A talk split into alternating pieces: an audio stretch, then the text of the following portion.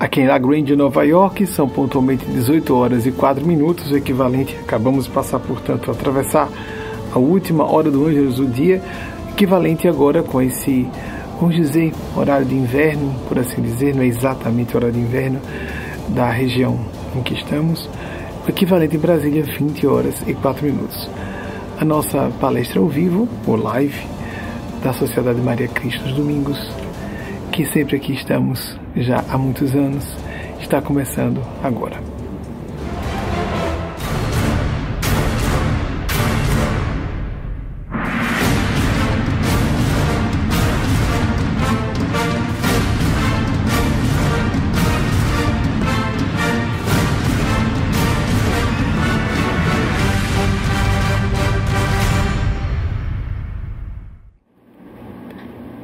Como nós sempre fazemos, as perguntas de vocês provocam os temas ou suscitam qualquer outra dúvida ou iniciam a nossa palestra de algum modo, seja por uma interpelação, uma negação, o que seja que vocês desejem trazer e é que seja selecionado por nossa equipe. É uma equipe de três pessoas que está fazendo a seleção de perguntas enquanto estamos aqui ao vivo.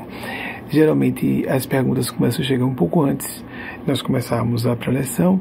Então, agora que a conferência já começou, já temos perguntas selecionadas. Vamos começar com a primeira pergunta. João Batista, Uberlândia, Minas Gerais. O que poderia ser dito sobre o sentimento de amizade? João, é, é curioso porque é, pouco antes de vir para cá, esses fenômenos acontecem com todas as pessoas. Mas nós que trabalhamos mais frequentemente com e mais extensamente com a função mediúnica, percebemos isso com mais assiduidade, digamos assim, muito mais frequência e intensidade. Os amigos espirituais, pouco antes de adentrar aqui, disseram: se você puder tocar nesse assunto, é um que eu não gostaria de tocar, sobre a amizade. Mas há um problema importante, que bom que você perguntou. E a equipe não estava sabendo de seleção de perguntas. E eu não me recordo quando alguém me fez uma pergunta sobre amizade. Então, a sincronicidade curiosa que pode não ser sincronicidade. Porque a sincronicidade, segundo Carl Gustav Jung, o grande médico psiquiatra suíço, é um, são dois fenômenos que têm um, uma relação de significado, uma semelhança, alguma algum tipo de nexo de significado, mas não de nexo causal, e que acontecem sincronicamente, ao mesmo tempo, sem relação de causa e efeito entre eles, mas com alguma paridade de significado. Aqui nós podemos ter um fenômeno mediúnico. A espiritualidade sabia que talvez eu falasse sobre o assunto da amizade, pedindo que eu tocasse. Se tiver oportunidade, fale. Eu preferiria não falar, mas se puder, fale. Ultimamente nós temos é, percebido uma exacerbação, ultimamente quero dizer nos últimos anos, e talvez até diríamos decênios, uma exacerbação do erotismo, do, da afeição romântica. Há historiadores que falam sobre nós começarmos isso com o trovadorismo no século XII e que se intensificou com todas as fantasias da indústria de sonhos e pesadelos, né?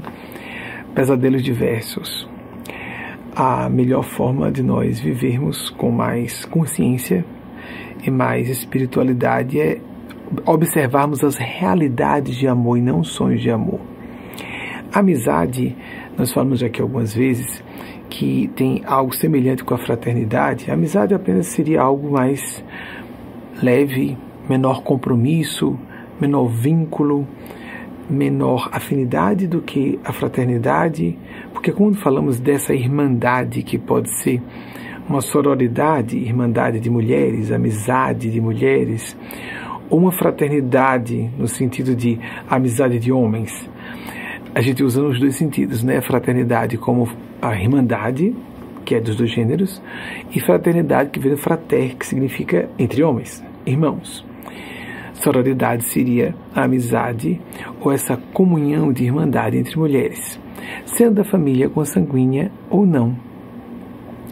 Nós costumamos perseguir o amor e as expressões de felicidade nos lugares errados, com as pessoas erradas. Primeiro, porque as pessoas costumam vincular amizade a coleguismo. Não foi exatamente. Eles pediram para eu contar um episódio, foi isso que eles solicitaram. Eles agora já estão sugerindo que eu fale outro, sobre outros assuntos enquanto isso. Coleguismo. Estarmos todo dia no mesmo ambiente de trabalho com alguém não significa que naquele instante nós estejamos descobrindo uh, e passamos um ano, dez anos, quinze anos no mesmo ambiente de trabalho que outra pessoa, dá uma sensação de familiaridade, um sentimento de continuidade que nos ilude com o julgarmos que alguém seja nosso amigo ou nossa amiga. A circunstância desaparece, seja por demissão, por promoção, porque a empresa vai à falência ou nós resolvemos iniciar uma nova carreira e notamos que o vínculo que existia com aquela pessoa, aquele laço era meramente circunstancial. Isso é muito comum. No final de 1986, um colega, perdão, final, isso, isso, final de 1986, um colega que era próximo a mim estava para se fazer transferência de residência, não é ainda o episódio que pediram para relatar, de nossa cidade natal, Aracaju, para é, o Rio de Janeiro. Então, eu disse a ele que bom, estamos à despedida do nosso laço, da nossa amizade. Por que vai haver despedida? Não é? Na verdade, eu já trabalhava com a mediunidade sem saber, inclusive, o quanto estava ligado à faixa da superordenação do que imaginava. Não era muito próprio da minha idade esse tipo de reflexão na época. Quero dizer, não é próprio uma pessoa que está com pouco mais de 16 anos, que foi o que aconteceu. Era o final do ano de 86, ele já havia avisado que iria se deslocar para o Rio de Janeiro com a família. A família estava transferindo residência para o Rio. Ah, estamos nos despedindo. Não vou citar o nome dele, lógico, não faz sentido. Quando tem alguma coisa menos elegante, eu não cito a pessoa, só faço a citação de forma elogiosa. É o nosso padrão aqui, é a nossa a regra do jogo, aqui o jogo da verdade. Mas a verdade, quando for para falar algo positivo, eu digo que de quem estou falando. Se for algo negativo, não. A não ser que sejam vultos históricos que nos tragam lições importantes ou figuras públicas que estejam é, cometendo atrocidades publicamente que tenhamos que denunciar, inclusive da perspectiva da espiritualidade. Então eu disse a ele: olhe, é, é nós somos. A gente conversa todos os dias, nos intervalos, nós conversávamos com frequência das, das aulas, todos os dias. Fulano, é porque nós estamos frequentando o mesmo colégio, na mesma faixa de idade, a mesma sala de aula, mas quando isso desaparecer, e já tem alguns anos quando estávamos muito próximos, quando isso desaparecer, e éramos só amigos mesmo, não havia nenhum relacionamento romântico. Estou dizendo porque tenho orientação homossexual, né? sou casado há 15 anos com o mesmo homem. Então, é tão bom falar isso naturalmente, não é? Porque o problema é nós tratarmos isso como uma questão. Isso não é uma questão. Isso é solução de resolvermos preconceitos. E nunca tive Elan. Não era só porque eu suponha que ele. Suponha hoje e supusesse na época que ele não fosse gay. Não, não acho que ele fosse totalmente hétero, não. Ele era no mínimo bissexual. É que não havia Elan romântico mesmo. Esses fenômenos também são misteriosos, não é? Ele acompanhou vários fenômenos paranormais acontecerem comigo. Inclusive, é, eu fiz uma demonstração para ele numa sala de aula, numa certa ocasião. Disse no intervalo que iria acontecer e aconteceu na sala de aula. Muito desagradável. Coisas que, é, não, sobre que não gosto de falar e que suspendi quando percebi que havia situações que não estavam moralmente corretas, que criavam algum mal-estar a alguém. Parei. E é uma tentação, né, com adolescente com algumas funções nas mãos. Era parecia uma espécie de curiosidade, uma brincadeira, e quando eu vi que não era bem brincadeira, que alguém poderia se sentir mal ou é, não estar feliz com alguma experiência, simplesmente suspendi. E o episódio maior que me marcou foi quando é, um professor quis humilhar um aluno de sala de aula. Eu criei uma situação para embaraçá-lo, porque ele estava é, fazendo pessoas rirem de um colega. Só que para que eu suspendesse as gargalhadas da turma, a turma não se sentiu bem. Amigos, amigas, fenômenos paranormais existem. O que nós podemos discutir é se eles têm o elemento do que alguns autores da parapsicologia chamam de fenômeno psiteta. Tem os fenômenos psigama, os fenômenos mediúnicos intelectuais, os psicapa, os fenômenos de efeitos físicos na linguagem kardeciana, e o psiteta, que seria aquele fenômeno que diz respeito a uma, um agente inteligente fora da matéria densa. Não é muito considerado por todos os parapsicólogos e parapsicólogas, mas existe. Existe esse fenômeno. E sim, eu compreendo autores que digam: não, isso aí foi criado pelo cérebro, é um epifenômeno, um fenômeno secundário dependente de um primário, a existência da neurofisiologia. Mas, pulando esse episódio. Então, eu falei sobre a questão da amizade. Quando você for ao rio, quando você se uh, desligar da cidade, aqui no caso lá, Aracaju, você nunca mais vai ter contato comigo, nós vamos perder contato. Mas se existem correspondências, na época correspondência convencional, papel, caneta, etc.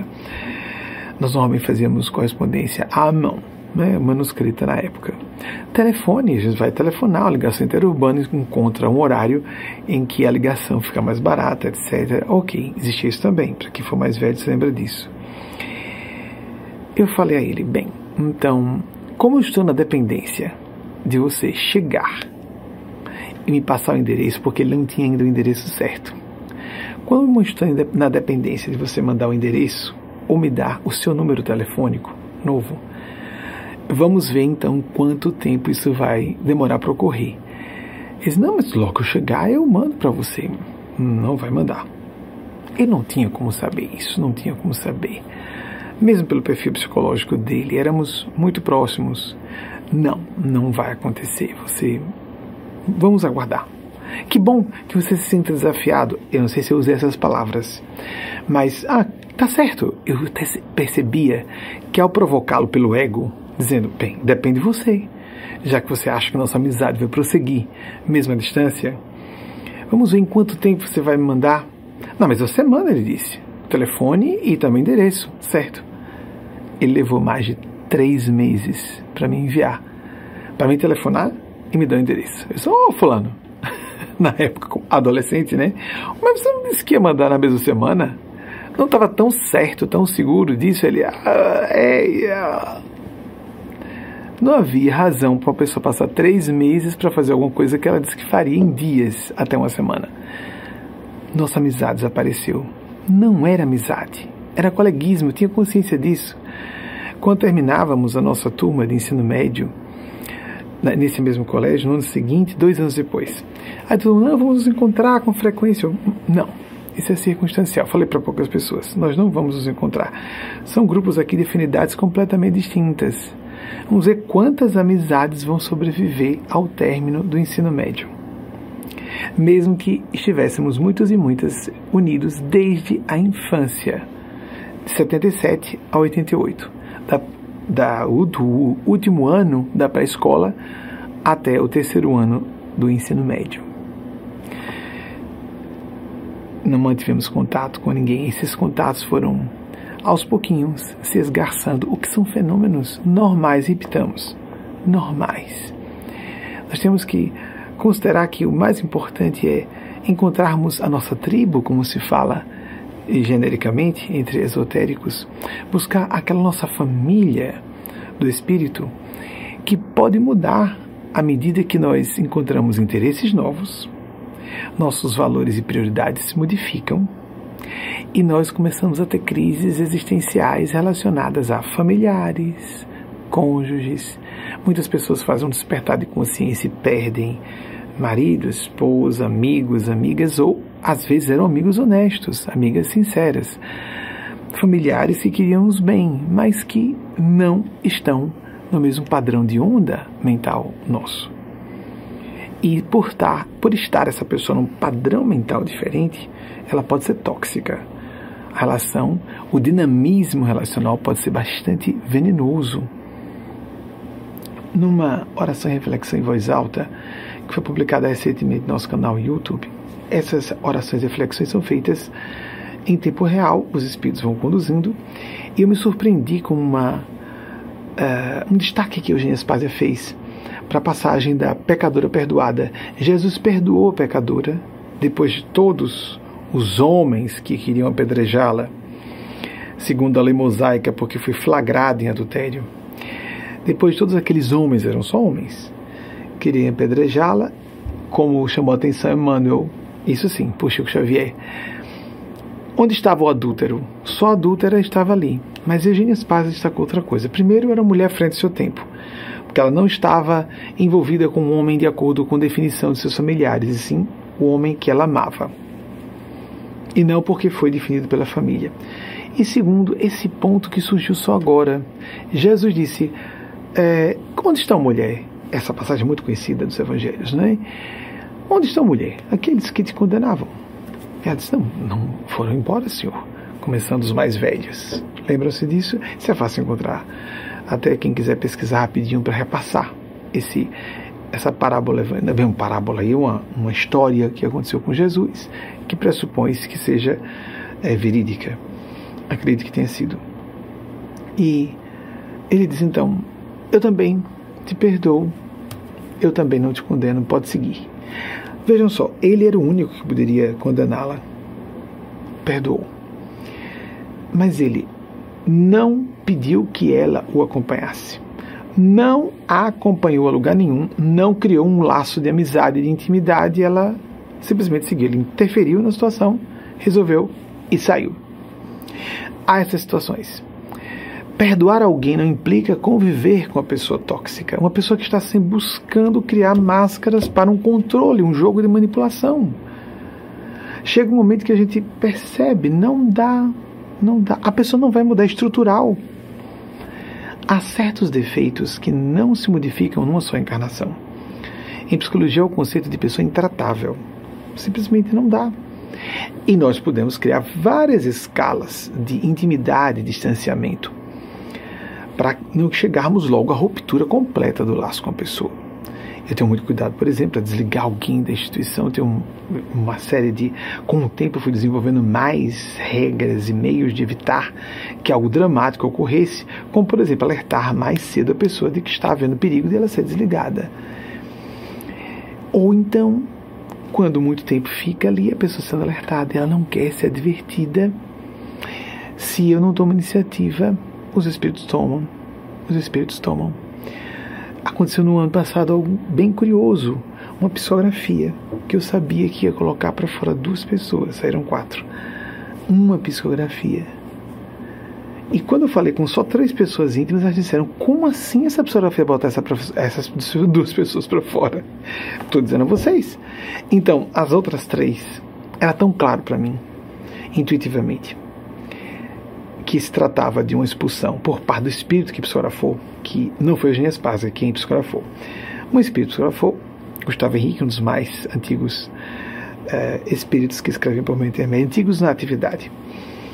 Ele psicografou e eu disse: Você tem como melhorar isso aqui? Ele ajustou um parágrafo, não é suficiente. Tem certeza? Tenho. Eu tenho que publicar? Deve, segundo a orientação superior. Ok. Então vou falar com Eugênia Spazia, que é chefa da equipe desses espíritos. Tem como pelo menos adiar para segunda-feira, porque isso vai ser publicado no sábado, porque na véspera da palestra, do domingo, né, aqui, eu não queria ter esse tumulto no dia da palestra, pelo menos ficar para segunda-feira. Eugênia autorizou para segunda-feira. Eu sou livre para dizer, nem publico assim mesmo, mas eu sabia que se a espiritualidade maior estava chegando ao ponto de publicar uma mensagem que eu sabia que iria afastar pessoas do ambiente é porque o caso era grave. Tanto que essas três pessoas íntimas que conhecem as pessoas envolvidas disseram só se essas pessoas não estiverem mais aqui. Então eu disse exatamente. Elas não estão mais aqui, têm que ser retiradas. É claro que essas pessoas vão dar justificativas e explicações diferentes para si mesmas, para outras pessoas. Falta-nos muito na amizade o espírito de bondade. Bondade, segundo Emmanuel Swedenborg, 1688, 1772, um médium extraordinário, um paranormal espetacular, não só médium, paranormal. Criou uma religião, Swedenborgeri, Swedenborgeri, Swedenborgerismo, acho que é isso. Bem, uma religião surgiu a partir dele. Swedenborg assistiu a um incêndio dos mais famosos da cidade de Estocolmo, uma das maiores, dos maiores incêndios da cidade de Estocolmo, à distância, que é chamada essa visão remota, psicovidência, clarividência viajoura, cada corrente tem a sua expressão própria. Ele estava completamente consciente, não estava fora do corpo. Com um grupo de pessoas na Inglaterra e à distância na Grã-Bretanha, talvez fosse Escócia, não me recordo ao certo. Mas ele acompanhou à distância o incêndio, descreveu detalhes Inclusive era simultâneo. Depois foi tudo confirmado, houve provas testemunhais, várias pessoas de reputação ilibada que acompanharam. E Swedenborg falava que a bondade era isso. É um dos traços elementares da amizade, da fraternidade, não é? O desejo de fazer o bem, mesmo que não haja como obter retribuição. É, é, é Goethe, Wolfgang Goethe disse, Johann Wolfgang Goethe, 1749, 1832, volta-me que cito Goethe. Ele disse que a gente conhece bem o caráter de uma pessoa pela maneira como ela trata alguém de quem não pode obter nenhum benefício, mesmo sem ninguém ver também, sem ninguém saber. Nós sabemos qual é o caráter da pessoa. Então, voltando, nós precisamos viver mais esse espírito de nos alimentar internamente. É pelo coração que a gente é feliz. Quando a pessoa está em busca ou de fama ou de celebridade, celebridade quero dizer prestígio, vamos tirar fama, desvincular é, fama de prestígio. A pessoa pode ter prestígio e não ser famosa. Um cargo de poder no judiciário que pode tornar a pessoa conhecida naquele ambiente, naquele reduto, no sentido é, positivo da expressão, naquele nicho de trabalho, nesse ambiente, naquele segmento social, melhor colocar assim. Mas isso não significa que a pessoa é, seja célebre. Celebridade, que a celebridade é só uma máquina que alimenta a si mesma, fortuna, poder. Seja o que for, se uma pessoa não souber o que realmente lhe apraz em profundidade, o que torna mais humana, mais fraterna, mais feliz. Felicidade tem a ver com afeto, com bondade partilhada, com compensações vibratórias, energéticas. Nós estamos dispostos a isso. E a gente pode dizer, é, mas é falta minha oportunidade, eu não sei como descobrir. Não, isso não existe. Essas são desculpas que nós inventamos para nós. Eu gostei de uma certa ocasião em que Indira Gandhi, eu acho que eu nunca citei aqui para vocês, nós que acompanhávamos o noticiário no, no, século passado, ela aparecia com certa frequência. Ela viveu entre 1917 e 1984, não tem nenhuma relação de parentesco com Mahatma Gandhi. Muita gente supõe isso só por causa, por causa do Gandhi, não é? 1917 e 1984. Indira Gandhi, num certo momento, não é que eu concorde completamente com essa, esse pensamento dela, mas é interessante que se tenha esse enfoque do assunto de oportunidade. Oportunidade não é algo que se, que se tenha ofertado, que se tenha gratuitamente nas mãos. Nós temos que buscar, lutar por isso com perseverança e coragem. Se nós não fazemos esse esforço, ou como disse Joseph Campbell, 1904, 1987, um mitólogo norte-americano, que se nós não estamos dispostos a abandonar a vida que planejamos, não estaremos abertos a viver a, a existência que nos espera, ou ter a experiência da circunstância que está sendo programada para nós. Porque existe isso mesmo. Linhas de destino que vão se configurando à medida que damos passo em pós passo em direção a uma rota indeterminada de eventos. Ainda sobre esse assunto da amizade. Eu estava no dia. Isso foi que eles pediram para falar dia 24 de outubro, terça-feira, eu estava fazendo, depois de um momento de prece, de oração, comecei a conversar com o espírito de Genespásia, o espírito guia meu e da instituição. Ela existe, o mundo espiritual existe. Amigas, amigos, olhem, saiu um especialista atacando uma quantidade enorme de especialidades de conhecimento em que ela não é especialista que desastre, que queimação, que falta de senso, falta de bom senso, falta de bom senso. Imagine o que a gente chamar um PhD, eu estou mudando de assunto, um PhD em engenharia civil para falar sobre medicina, um PhD em medicina para falar de geologia, um PhD em geologia para falar de astrofísica. Essa especialista, especialista numa área só, resolveu atacar várias outras áreas, inclusive de especialidades médicas, parapsicologia, ufologia, um monte de assuntos que ela desconhece. Inclusive atacando muito Freud. Aí, meu Deus do céu, peraí. Nós estamos falando de um cientista que viveu no século XIX, que nasceu em 1856 e veio óbito em 1939. Se ela seguiu o especialista que deu origem à linha de. Uh, o grande cientista que deu origem à linha de especialidade dela, Louis Pasteur, será que eu estou entregando quem é? Eu não cito o nome.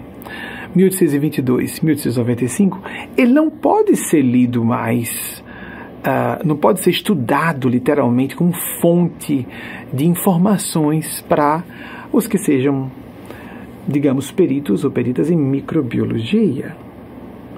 Ele está na história da medicina. Freud também, com a psicanálise clássica, exatamente como ele apresentou, ela evoluiu com o tempo. É lógico. Nas escolas de enfermagem, as pessoas vão seguir hoje o que disse Florence Nightingale no século XIX. Florence Nightingale é criadora da enfermagem como ciência, como disciplina de ciência, uma disciplina acadêmica de ciência, porque existem disciplinas acadêmicas que não são científicas e são disciplinas de conhecimento apenas são subjetivas certas áreas de conhecimento, são subjetivas e complexas demais para que possam se submeter à retorta de um laboratório a, ou a estatísticas matemáticas. Isso é uma limitação muito grande, tia. É mediocridade, é dogmatismo que não casa bem com a ciência, não casa. E leviandade. Leviandade quando a pessoa começa a falar de uma área que, em que ela não conhece o assunto. Começou a dizer asneiras nas áreas de um bocado de gente. Aí citou um astrofísico para falar de Freud. Diz que, que, não era, que não era opinião, era ciência. É falta de conhecimento do que é o ser humano. Ou até do que seja ciência. A ciência afirma uma coisa, uma geração refuta na próxima. Sempre a opinião. Que tal pesquisar, amiguinha, a física quântica? Que provou que a opinião prévia de um pesquisador interfere na realidade observada. Isso é tão conhecido. Pessoa pressupor, o que eu estou falando é um fato e ponto final, uma verdade absoluta especialista de uma área só para falar de outras especialidades. Não faça isso. Que feiura. Foi parecido com o título dela, uma bobajada total. Uma queimação completa. Né? Exatamente, muito grave, muito grave. Foi uma atitude de, de ataque e ofensa a muitas pessoas dignas, distintas, e que tanto é que vários PHDs em psicologia, grandes especialistas em psicanálise foram a públicos defender. E, bem, é só ela se informar. É só se informar. Quando a pessoa não lê muito, tenha cuidado quando as pessoas ficam muito agitadas. Inclusive, como ela está muito preocupada com Freud, talvez ela tenha questões freudianas, freudianas a resolver. A gente tem que levar para brincadeira, né, gente? Mas bem. É, é melhor rir, né? Para que se aborrecer com tudo isso? A gente só tem que falar porque as visões é, negativistas, isso é negativismo científico. A pessoa está se colocando como Sua Majestade Ciência, ninguém é Sua Majestade Ciência dona da verdade. Isso é pura arrogância, uma mistura de mesquinharia, provincianismo, mediocridade, dogmatismo. No meio científico tem. Há pessoas que não são sensatas. A síndrome de Dunning-Kruger não é só para pessoas incultas, é para pessoas arrogantes. E se uma pessoa é instruída, a arrogância é maior. A demência psicológica e moral podem ser maiores. Ela está com um bocado de gente, especialidades, especialistas, é, foi uma coisa bem feia que ela fez publicamente. Poderia ser considerado crime o que ela fez. Se a pessoa quisesse levar a sério, poderia botar em tribunais. Não é brincadeira o que ela fez. Então, a, eu compreendo, por exemplo, na nossa área, alguém diga que a parapsicologia explica o fenômeno mediúnico sem precisar da existência dos espíritos. Sem dúvida, compreenda. Também é desconhecimento. Se a pessoa aprofundar, os seus estudos, ela vai ver que nem todo fenômeno é explicado apenas por fenômenos paranormais. Mas bem, ela estava, é um fato.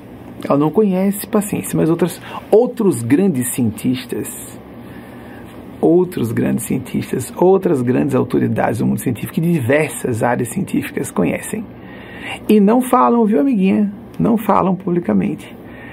Ficam rindo por trás e, meu Deus, que desatino, que desatino. Algumas pessoas vão falar que gostaram, mas as pessoas que realmente estão vendo o descalabro do atentado dela a várias disciplinas do conhecimento ao mesmo tempo. Meu Deus, a acupuntura utilizada nos Estados Unidos, nessa, nas, nos hospitais. Discutir a medicina chinesa. Não é ciência exatamente como nós entendemos, numa visão tacanha. ok, ok. Isso não é científico. Isso é bobajada, é bobajada. A pessoa precisa compreender que nem todo fenômeno é submetido a um critério é, positivista. Isso é uma forma medíocre de ver ciência, positivista da ciência. Há várias formas de nós trabalharmos. A arte não pode ser explicada pela ciência. As experiências humanas mais complexas, mais profundas, mais sérias não podem ser explicadas por trocas bioeletroquímicas no cérebro. Quem quiser ver assim, veja, isso é dogmatismo. Isso é uma visão fanática. É uma pessoa. É, é uma pregadora ela está querendo criar uma seita. Né? Então, é isso aí. Exatamente o que ela está condenando. Geralmente, quando a pessoa está muito afobada, ela está com questões para resolver na área do que ela mesma está atacando. Do que ela mesma está atacando. Então, estava numa experiência, voltando com Eugênia Spazia, e fiz as minhas preces. Eu não cito o nome, tá todo mundo teria o direito de citar. Ela publicou um livro, não é? Tem vários especialistas em suas áreas, defendendo suas áreas. Eu não, não vou me dar o trabalho de citar o nome dela, não. Deixa ela falar o que ela quiser. Quem tiver bom senso para ver. Como é que um especialista de uma área vai atacar outras áreas de conhecimento? Oh, peraí, peraí. Faltou um, um, um pouquinho de respeito, né? De ética profissional. Não se faz isso. Não se faz isso. Até falta de ética foi. Você está todo mundo agitado, com toda a razão de ser. Né? Então, mas vou, não vou citar, não não vou citar não. Quem quiser perceber, perceba. Quem leu, leu. Quem não leu, eu não vou citar o nome. Não vou prestigiar. Não vou prestigiar. Então, numa outra ocasião, agora eu vou fazer uma citação sem citar o nome. Pronto, criando aqui uma, uma contradiçãozinha divertida. Para poder justamente nos aproximarmos, a situação diametralmente oposta. Uma outra cientista de que ela falou mal publicamente, por sinal. Que falta de respeito. Atacar outra mulher em público, uma cientista. Ai, que feiura. Não respeita nem o próprio gênero. Que coisa feia, né, bem? Uma outra cientista muito influente no Brasil. Eu estava num certo momento fazendo prece.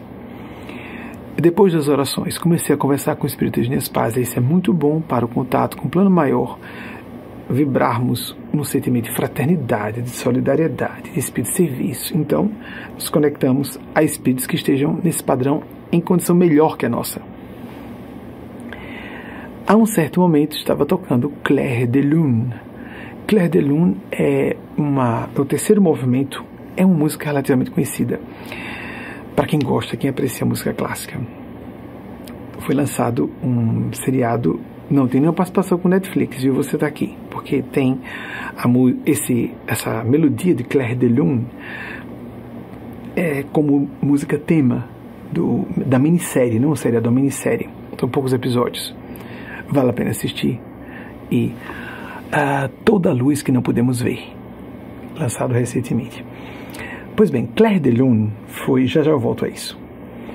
Claire de Lune foi, é o terceiro movimento de da Suisse, Suite. Ai, será que eu vou conseguir lembrar? Lembrar? Bergamesk. Bergamesk. Bergamesk. A suíte, a terceira, o terceiro movimento da suíte Bergamesk de Claude Debussy, 1862-1918. Ele veio óbito no último bombardeio à cidade de Paris durante a Primeira Guerra Mundial. Chegamos a especular que no fio, no seriado, E. Wagner, havia uma homenagem a ele, implicada por ele ter morrido no bombardeio, no último bombardeio de Paris de, da Primeira Guerra Mundial. Esse seriado, é, que foi essa minissérie que foi lançada recentemente pelo canal streaming Netflix, Toda a Luz que Não Podemos Ver, é baseado em um, uma obra homônima, um romance, que ganhou o prêmio Pulitzer em 2015. O autor Anthony, Anthony Dor, Anthony Dor, ele é do dia de Lula, 27 de outubro, só que de 1973. E bem curioso que, acho que Lula é 27 de outubro, né, de 45? Por favor, chequem. Eu vou soltando aqui as informações e a equipe vai pesquisando se eu estou dizendo, se eu estou apresentando dados que são verificáveis, pode haver falhas de memória. Vale a pena assistir é um, ao, a esse seriado, minissérie, porque é um seriado pequeno, então, literalmente por isso se chama minissérie. E é, pela reflexão de esperança, de superação, de horrores que se vivem em período de guerra, como nós estamos vendo na Europa, de novo, e no Oriente Médio, aquela chacina que está acontecendo. Como nós podemos justificar o que não tem justificativa, não é? Como nós, quando queremos ter razão a qualquer custo, como barbaridades são feitas. E, amiga, você pode ter achado bonitinho falar de um monte de linhas de conhecimento, mas você está esquecida que você está, você tem uma responsabilidade como cientista, você pode estar induzindo pessoas à desesperança e ao suicídio. Tem que haver mais responsabilidade. Pessoas que pregam à vontade atitudes discriminatórias contra disciplinas da ação e do conhecimento humanos que salvam vidas. Salvam vidas. Deveria haver mais respeito, mais humanidade, mais espírito de humanidade. Então, voltando, eu estava ouvindo essa música e é, isso me lembra de outro pensamento de outro autor, não esse, do Pulitzer, que foi transformado o seu, todas as luzes que não podemos ver, porque a tese é de que as luzes mais importantes são aquelas que nós não vemos. Isso lembra um, um outro autor francês que é bem mais conhecido, Antoine de Saint-Exupéry, 1900-1944. Pelo que eu me lembro, ele foi dado por desaparecido em julho. Eu tenho a impressão até que foi o último dia de julho de 1944. No ano anterior, em 1943, ele publicou o celebérrimo, um dos maiores sucessos bibliográficos do mundo de venda de livros, o Pequeno Príncipe. Recentemente alguém citou misturando com o Príncipe de Maquiavel, foi um desastre. A lista de Moraes disse: olha, não, não leu nenhum livro nem outro. Eu acho que o Pequeno Príncipe não é livro para crianças, mesmo. Mesmo, e nem vou dizer porquê, sugiro apenas que amigas e amigos não passem para seus filhos, adolescentes e crianças. Tem a temática ali, só para deixar claro, do suicídio. Então, está um pouquinho disfarçado, mas é grave, é grave. Mas ele falou algo lindo, essencial, é invisível aos olhos. Então eu estava num trabalho. Eu peço desculpas por falar de forma dura, não há intenção de achincalhar uma pessoa publicamente. Ela se destroçou publicamente fazendo isso, não é? Eu estou alertando as pessoas que estão lendo bobagem, um monte de bobagens, bobagens, na capa do livro, não tenho nem vergonha de botar lá. E outras bobagens que não devem ser levadas a sério. Pronto, está falando do próprio livro sai atacando uma série de escolas de ciência ou disciplinas de conhecimento, mesmo que não tão científicas, uma visão reducionista. Você entende alguma coisa, amigo, de epistemologia, de gnosiologia, teoria do conhecimento? Você conhece alguma coisa por aí? Não conhece, não conhece. Ela é especialista, especialista, só conhece aquilo ali. Mas aí se mete a falar sobre o que não conhece. Ela é viandade. Isso é falta de senso do, do percepção de até onde vai o seu conhecimento, onde começa a sua ignorância. E as suas opiniões e doutrinas são opiniões mesmo, são opiniões. É impossível nós nos apartarmos da subjetividade humana de termos inclinações ideológicas, e trazermos os nossos preconceitos a lume. Temos, temos. E quem mais tem preconceito é quem julga que não tem nenhum preconceito, como essa moça que disse que era ciência, não opinião. E o que, que acontece agora com a quantidade enorme de cientistas dizendo que ela está completamente equivocada quando se atacando a torta e a direito quem ela achou por bem atacar. Então, é, não estamos com a intenção de achincalhar a pessoa. Ela já se destruiu publicamente, não é? Ela queimou a imagem dela, não precisava ter feito isso. Foi uma falta de autocrítica, de bom senso. Faltou bom senso. Mas vamos voltar para outro caso, que é esse que eu não posso falar porque é íntimo demais. Então eu estava ouvindo Claire de Lune, de Debussy, e psicografando. Eu nem me dei conta de que era Claire de Lune. Claire de Lune a gente usa muito em nossa instituição como uma das músicas tema do Espírito de Nespásia. Eu me senti convocado a assistir esse seriado que foi lançado na Netflix por causa disso, não. Claire de Lune ser utilizado, de Debussy, de, como música tema de um seriado eu vou ter que assistir. a esse seriado, e principalmente uma minissérie. Mesmo porque o tema já dava a entender, muito interessante. Eu não tinha tido acesso ao livro, que tinha sido premiado pelo recentemente, em 2015, o prêmio Pulitzer de 2015, mas fui já assistir a versão em, em seriado, minissérie da Netflix. Ficou um encanto.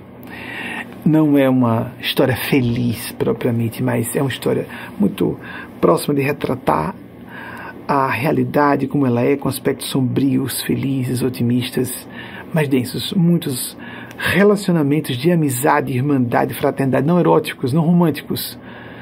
Dois irmãos, dois, duas duplas de irmãos de gêneros opostos. Não falemos casal, porque não é casal. Irmãos não são casais, não é? é du, duas duplas de irmãos de gêneros opostos, um na terceira idade, outro que atravessa a infância, adolescência e juventude ah, durante o, a minissérie. A relação de uma moça com seu pai, a relação do pai com a moça é alguma coisa de encantadora. E dela com um tio, tudo isso bem interessante lembrarmos os afetos não românticos, não sexuais. Que fixação nossa é essa tão forte em erotismo, em sexualizar tudo, isso é ruim. Isso é ruim da, da, da nossa cultura. Freud fez um grande bem em trazer isso ao lume, para ser elucidado. É isso que é elucidação, amiga, viu? Trazer ao lume o assunto resolver as questões. Né? Ela resolveu fazer terapia em público. Na verdade, fez uma catarse, né? botou para fora um bocado de coisa atrapalhada na cabeça e no coração dela. Ficou óbvio, ficou óbvio, né? Muita coisa atrapalhada na cabeça no coração dela, que não vale a pena falar aqui. Não, se, não acharia correto falar. Pois bem, então, estava nisso no meio dessa reflexão. Lembrei-me, eu tenho contato com muitas pessoas à distância. Vivo num estado de semi-reclusão mas contato com pessoas à distância. Gente em comum, gente comum. Em comum, desconhecida. E gente comum, conhecida.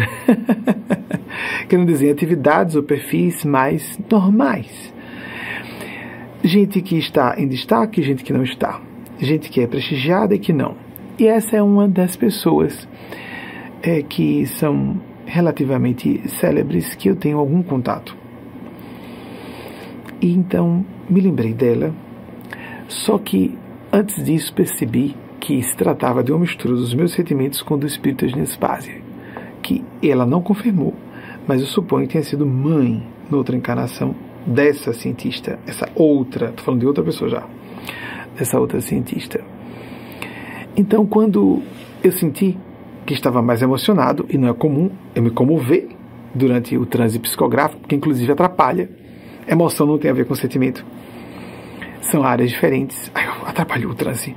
Me desculpe, Eugênia Spaz, eu pedi desculpas a ela. Atrapalhei ela. Não, não, não, não. Então, não atrapalhou. Ok. Você quer dizer alguma coisa sobre isso? Sobre a sua relação com ela ou a minha relação com essa cientista? É outra cientista, viu? Não estou falando da que publicou os, os desatinos, não. É, pseudo-arqueologia, pseudo, pseudo modismos, psicomodismos e tal. Nossa, que interessantes termos bonitinhos, bonitinhos, legal, legal. Então, parece gibi isso aí. ciência gibi. Então, isso é pseudociência. Isso é pseudociência. Fala da sua área, amiga. A sua área de microbiologia. Né? Fica na sua área. Não vá se meter a falar do que você não conhece. Você vai dizer as neiras. Então, retornando. É, isso é gibi, isso é ciência anda gibi. Por isso que essas palavrinhas bonitinhas assim, psicomodismos, nossa, meu Deus do céu, que bizarrice, que bizarrice, que tempo de distopias, não é? Que tempo de distopias. Que as pessoas querem chamar atenção de qualquer forma, mesmo que seja à custa da dignidade de instituições e atividades que salvam vidas. Então, quando percebi a emoção de Eugênia Spazio, a minha, primeiro a minha, depois eu percebi que tinha dela, é, você quer falar alguma coisa sobre ela? Não, mas você pode mandar um áudio para ela. É mesmo? Sim, sim. Fale com ela. Só, só isso que eu estou aqui, que sobre a questão do Claire de Lune, ela pediu para eu fazer uma interpretação sobre a música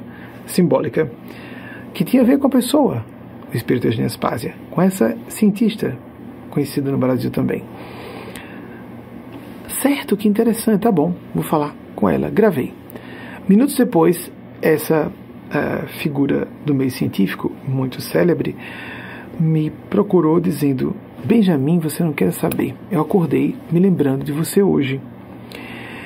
E falou alguma coisa sobre aquilo que eu disse de Eugênia Spazia que tinha a ver, que de fato tinha acontecido. Desde 2020 eu tenho contatos esporádicos, distantes com ela, mas uma ligação do coração muito forte, familiar. Embora os contatos sejam espaçados, não são frequentes, não há uma, uma amizade íntima mas não precisamos, como ela chegou a dizer para mim, não precisamos ir até passei o telefone do meu esposo. Ela é uma mulher heterossexual muito bem casada, assim como eu sou um homem gay muito bem casado. Nossa relação é completamente fraterna, é irmandade pura. Não há nada, nenhum subterfúgio, né, nenhum expediente oculto, nada. Vivemos em áreas de trabalho completamente distintas. Não há nenhuma agenda oculta, zero, zero. Inclusive porque eu costumo guardar em sigilo quais figuras públicas são próximas de mim ou não. Porque dizer, é um assunto meu, do meu coração e daquelas pessoas. Não faz sentido. Então, ela falou sobre isso. Assim como em 2020, agora eu, não, eu posso me equivocar um pouco. Se foi, eu comecei a ter contato com ela em 2020, não, não, não, perdão, em 2021. Porque houve um evento que aconteceu no Brasil que tinha a ver com esse ano. E Eugênia disse alguma coisa sobre ela. Peça a ela para falar sobre ela. Por que, que Eugênia falou sobre isso? Pois é, então o que, que é sobre isso? E ela me falou qual era, qual, era, qual era o assunto, o tema exato que estava ocorrendo sobre a área mais ampla que Eugênia tinha apontado. Ela se surpreendeu com a, com a, por que, que a gente falou sobre isso? Por causa de, de que, fulana? Ela não me deu detalhes. É claro que muitas vezes dá detalhes, mas em outras ocasiões não. É uma provocação, é um diálogo simbólico para ativarmos, inclusive, a nossa, os nossos canais para a supraordenação. Ele é inteligentíssimo, eu vejo como um gênio. Não se gosta de falar isso sobre é, mulheres, né? Que mulher não é gênio. Por quê? Só homem pode ser gênio? Pois então, sou eu que sou médium, é, médium é mulher, que é mulher, que é médium, homem tem que ser cientista e o gênio. Não, não, não. Homens podem ser médios, mulheres podem ser gênios científicos. pode, ser, pode ser invertido, por que não? E prestemos atenção a essas. Olhe, por exemplo, um gênio da. Eu acho que ela era médica. É, pessoal, me pesquise, por favor, essa informação. Maria Montessori, eu acho que era médica também mas não tem muita segurança. Ela ficou celebérrima através e historicamente hoje muito reconhecida por criadora de um método educacional extraordinário, né, que a, a ironia foi que era para ser uma, uma, um método de ensino popular e acabou sendo absorvido no mundo inteiro por pelas elites porque é muito interessante e eficiente. Maria Montessori nasceu em 1870 e veio a óbito em 1952. É Montessori mesmo? Montessori. Deveria ser Maria Montessori, porque é italiana, né? E ela disse algo interessante sobre essa questão da competição, porque inclusive a cientista, outra que estava atrapalhada, atacou a cientista que porque eu tenho um laço especial. E por isso que eu fiquei mais cismado, que quem ataca um amigo meu, eu fico um pouco cismado. É natural, né? Qualquer ser humano tem isso, né? Então, como foi? Eu nem quis saber para não me envenenar. Quando ela disse, ah, fulana minha tá. Como é que foi? Publicamente uma mulher. Pois é, que absurdo. Ok, mas como assim? Amiga, me perdoe de opinião, ela o que eu achava que fosse. Né? Qual foi o assunto? e essa amiga à distância que tenho, nós nunca nos, nós nunca nos encontramos presencialmente. Eu tenho muitos amigos e amigas assim. Nós não nos encontramos presencialmente, somos irmãos e irmãs à distância. Eu digo pessoas encarnadas. Eu digo que ela é whole package, porque ela é linda, ela é sexy, ela é inteligente, é um bocado de coisa, tudo junto. então, fulano, acho que a outra ficou um pouco perturbada, porque você é tudo de bom, né? Talvez tenha isso perturbado um pouquinho. E ela cria uma agenda dizendo que é outra razão, e na verdade a razão é outra.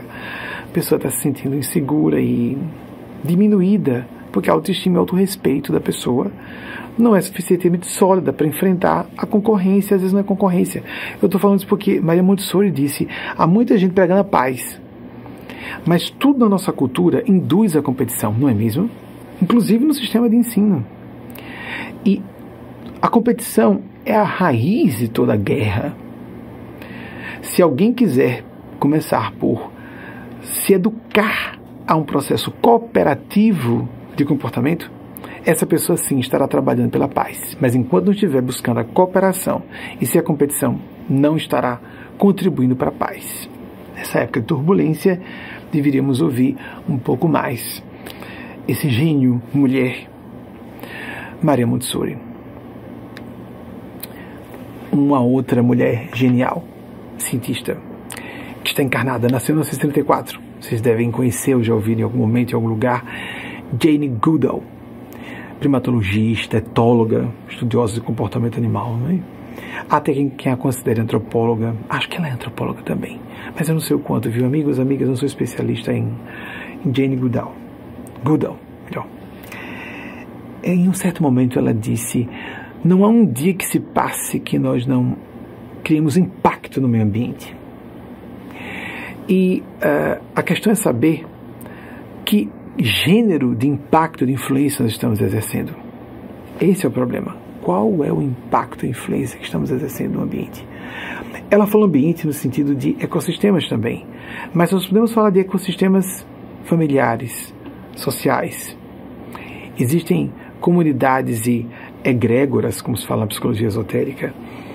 As mentes coletivas, Jung falou do inconsciente coletivo, 1875, 1961, Jung não é discípulo de Freud. Ele criou uma outra corrente completamente diferente, a psicologia analítica, muito mais avançada, na nossa opinião, e de muitos especialistas da área, que eu não sou especialista, não sou especialista em nada.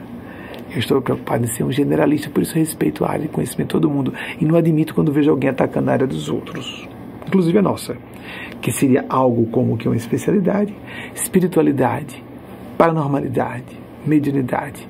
Todos esses fenômenos que são reais. A pessoa pode se informar ou estar se condenando à ignorância e ao ridículo em público, porque ela vai dizer coisas que não têm lastro. Sim, sempre vai ter alguém que vai. Existem dogmáticos e fanáticas nos meios científicos, também nas academias. Jung disse que as academias estavam pejadas de mentes medíocres, que as pessoas realmente geniais não estavam nas academias. É, não vamos radicalizar, claro que há gênios nas academias, mas que é um ambiente que não favorece que os gênios prosperem, que incomodam o sistema, não é?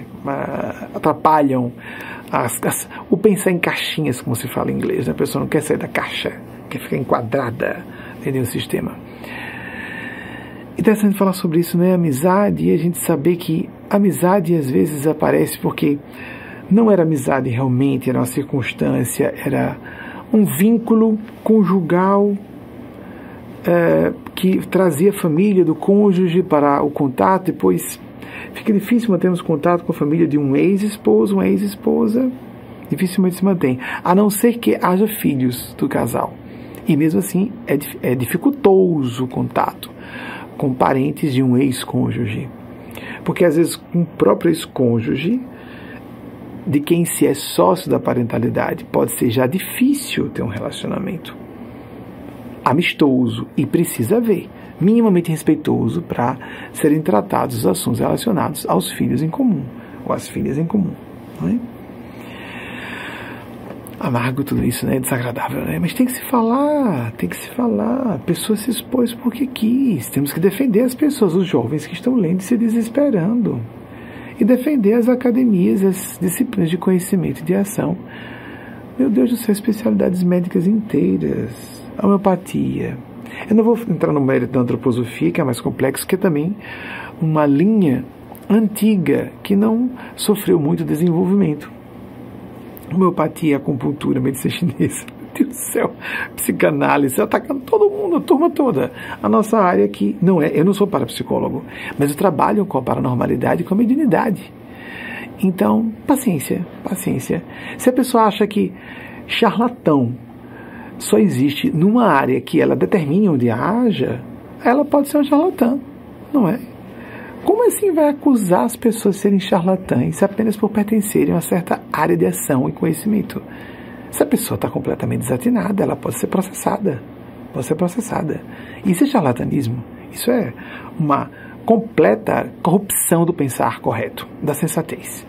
Isso é ser leviano e desrespeitoso com muita segurança e qualquer pessoa sensata sabe disso, que isso é, é um total delírio. Não é? Então, que nós refletamos, sejamos críticos, esqueçamos os, os títulos que a pessoa tem, porque, e, ou então verifiquemos em, em que área ela tem títulos, não é? Porque, bem, ela tem que falar da área dela, não pode usar a especialidade científica dela para falar de outras. Vamos chamar um especialista, um PhD em medicina para falar de direito, nós tem que chamar um PhD em direito para falar daquela área, não é? É a área de humanas. Ou vamos dizer que sociologia, história, direito, geografia não sejam academias respeitáveis. A pessoa tem que ter cuidado, tem que ter cuidado com o que está dizendo em público. Está dizendo em público, não é? E tem que ter respeito à dignidade, à distinção, à hombridade o caráter de outras pessoas e das que são servidas por aquelas atividades. E muito ajudadas e com comprovação exaustiva, sobeja, de que aquilo funciona. Opiniões contrárias existem. Quem tem boca fala o que quer. Ela própria é uma. Quem tem boca ou quem tem mão para escrever e publicar, escreve e publica o que quer. Mas disso a partirmos a conclusão de que estou aqui estabelecendo que não é opinião. Não, então você não é uma pessoa. É uma deusa. Olha, menino, quanto, quanto poder nessa moça, né? Quanto poder. Não é opinião, então você não tem opiniões? É só ciência? É mesmo? Você sabe que isso é impossível? Você falar mesmo da cátedra de uma academia científica e você desligar uma fala de suas opiniões pessoais, isso eu sabia que é impossível? Não sabe, não, não sabe, não. Então, está falando um monte de asneiras, mas de forma ofensiva, de maneira ofensiva. Então é isso. Vamos então pedir nosso intervalo comercial. A amizade tem que ser frutificada por meio de uma semeadura, de uma irrigação contínuas. Existem amizades à distância, existem amizades mais próximas, existem contatos presenciais e contatos à distância. O ensaio sobre a amizade de Emerson Ralvaldo Emerson, 1803-1882, o filósofo transcendentalista norte-americano.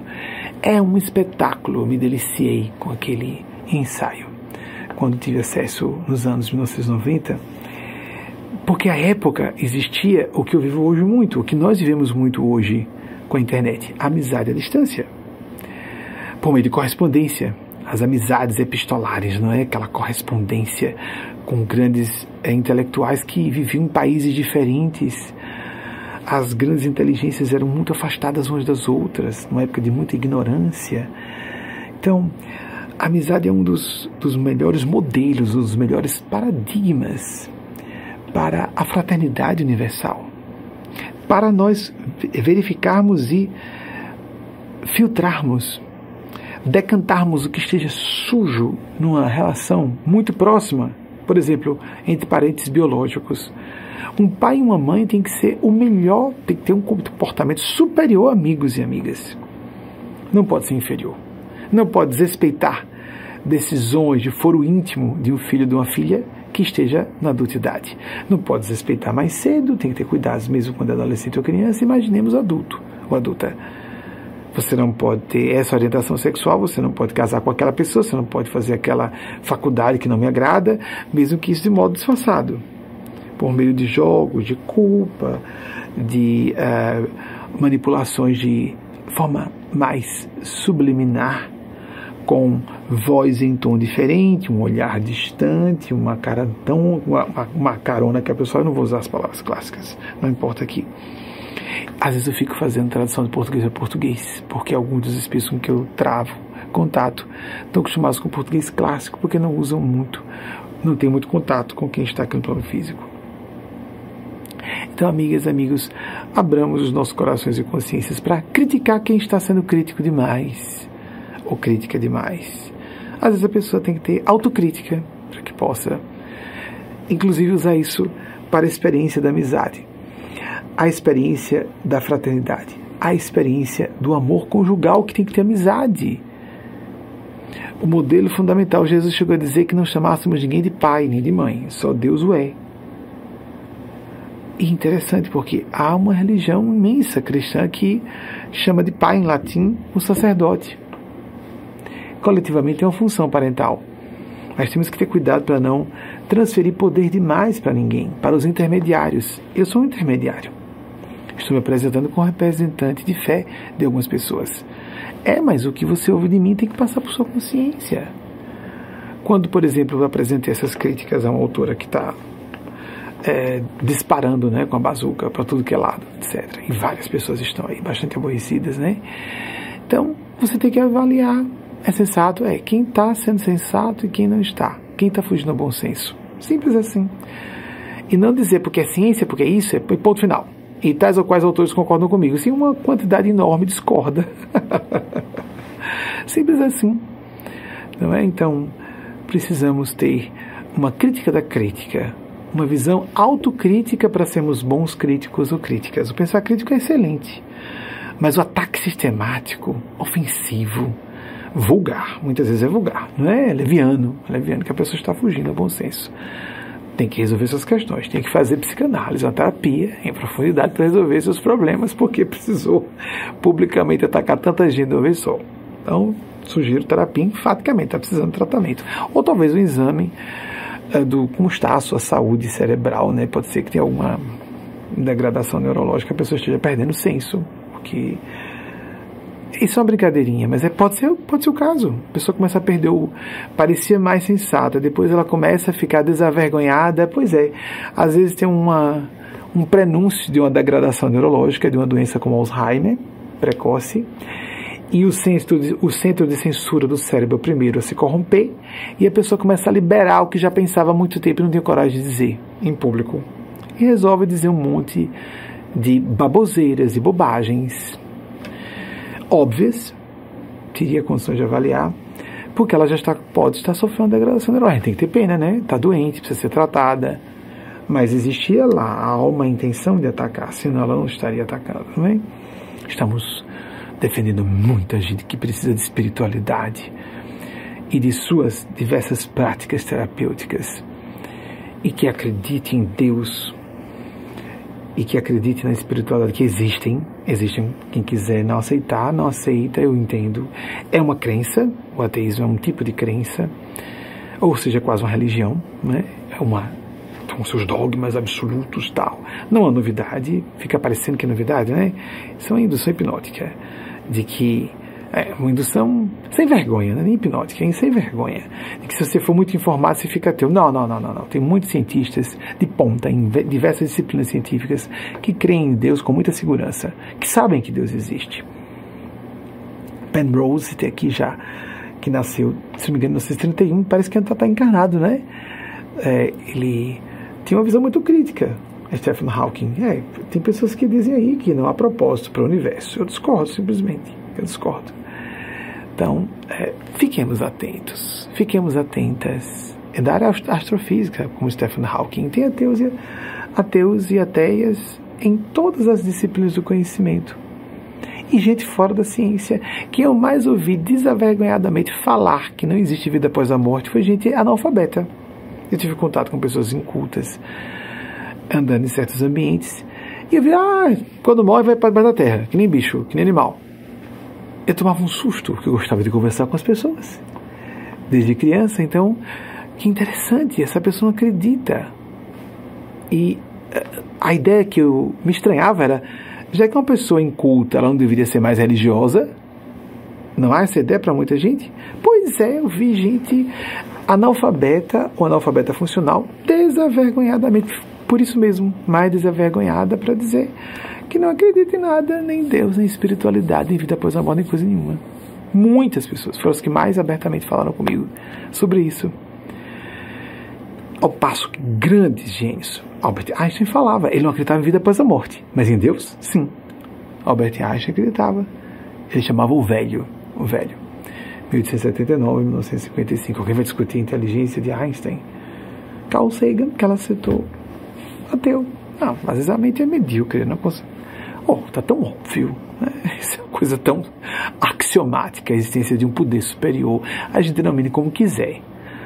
Ah, a pessoa quer achar que a sua ciênciazinha de 300 anos, essa ciência moderna, já está explicando o universo inteiro. Francamente, que arrogância estúpida, burra.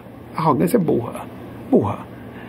Existem, existem disciplinas de conhecimento antiquíssimas que estão sendo confirmadas. No início do século passado, os especialistas em física quântica se surpreenderam porque estavam chegando a conclusões a, observando o comportamento de partículas subatômicas, é, chegando a conclusões que o universo tinha alguns funcionamentos ocultos que já, já eram revelados por tradições antigas espirituais. Carl Werner Heisenberg falou sobre isso, foi um dos que mais falaram sobre isso. Eu gostei de Jean Charron falando sobre isso.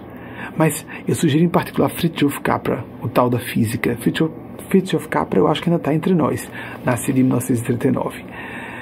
Meu Deus, as tradições espirituais estavam falando há milênios o que agora a física de subpartículas está descobrindo como real, observável em laboratório.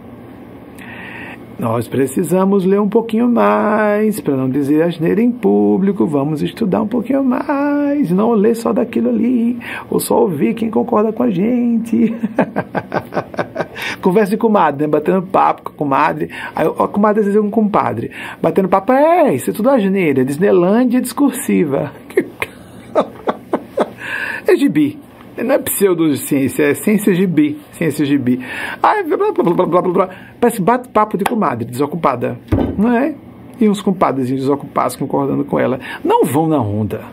Usem esqueçam o, a especialidade, os títulos que ela tem, que é de uma especialidade. Ela está se metendo a falar das, das especialidades de outras pessoas. Ela está desrespeitando o conhecimento de outras pessoas. Não é ciência coisa nenhuma. Isso é pseudociência. Isso é irresponsabilidade, inconsciência e leviandade. Ela poderia ser processada. Ela poderia ser processada. É que é no Brasil. Se fosse aqui, seria sério. Se ela abrisse a boca para dizer essas asneiras publicamente, ia ser sério aqui.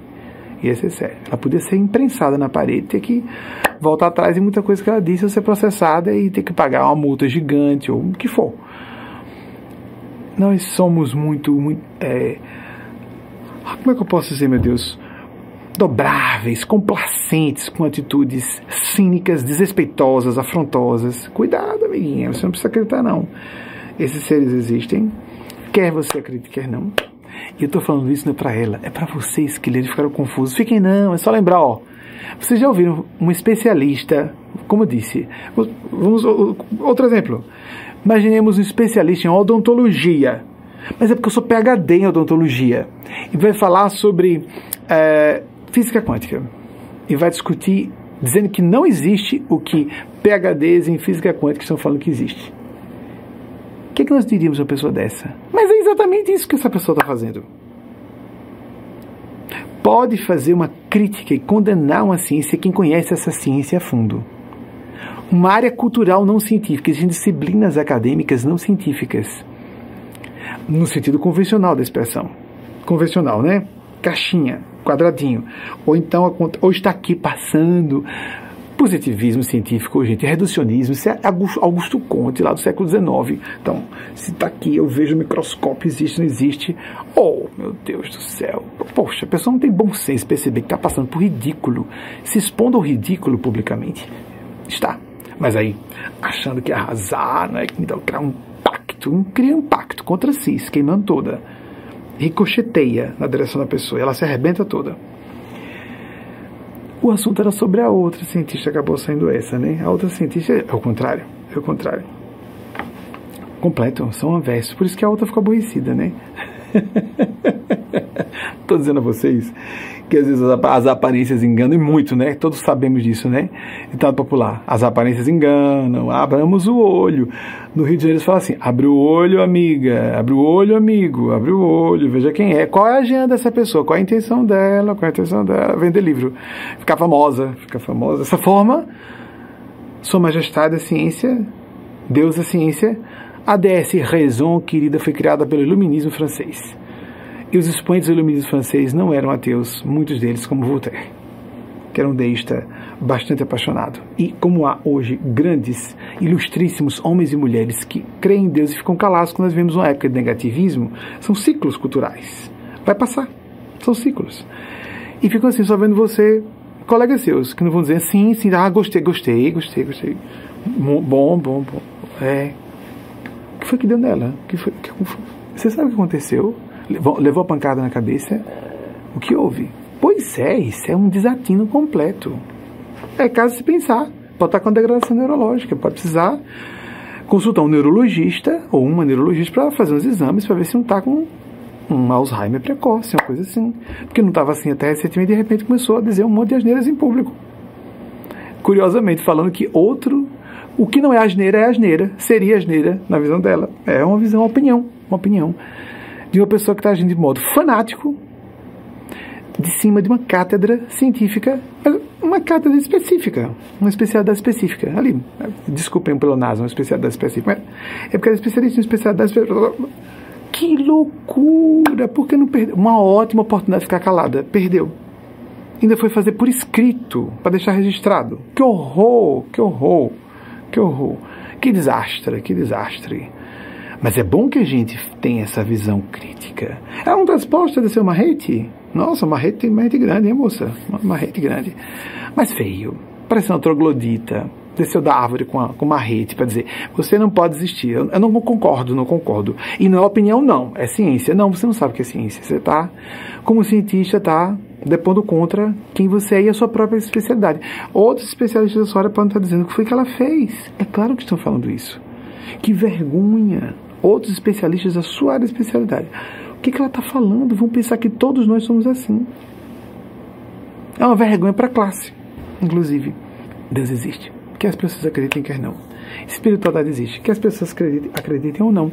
É a mesma coisa que negar a existência da, das leis da eletricidade. Então, pronto. Pegue um fio de alta tensão, descapado, e põe as mãozinhas para ver o que acontece. Simples assim. Leis universais espirituais existem. Lei do karma, lei do retorno existe ela já está sofrendo um pouco do retorno, né? Da pancadaria dos outros especialistas, isso é mais óbvio, mais literal. Mas há outras consequências, não para por aí não. Isso é só o início.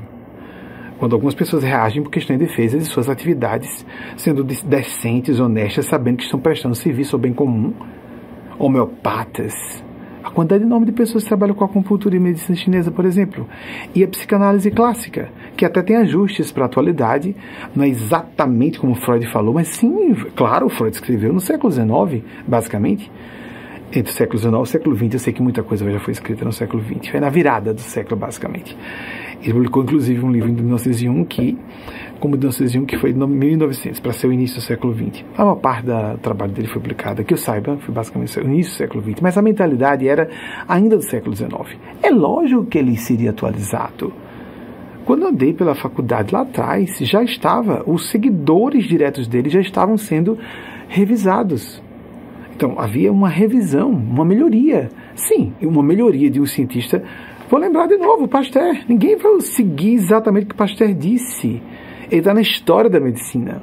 Aí vamos dizer que Pasteur era fraude. Ah, bem, é, não é mais ciência aquilo ali. Era ciência na época. Era ciência na época.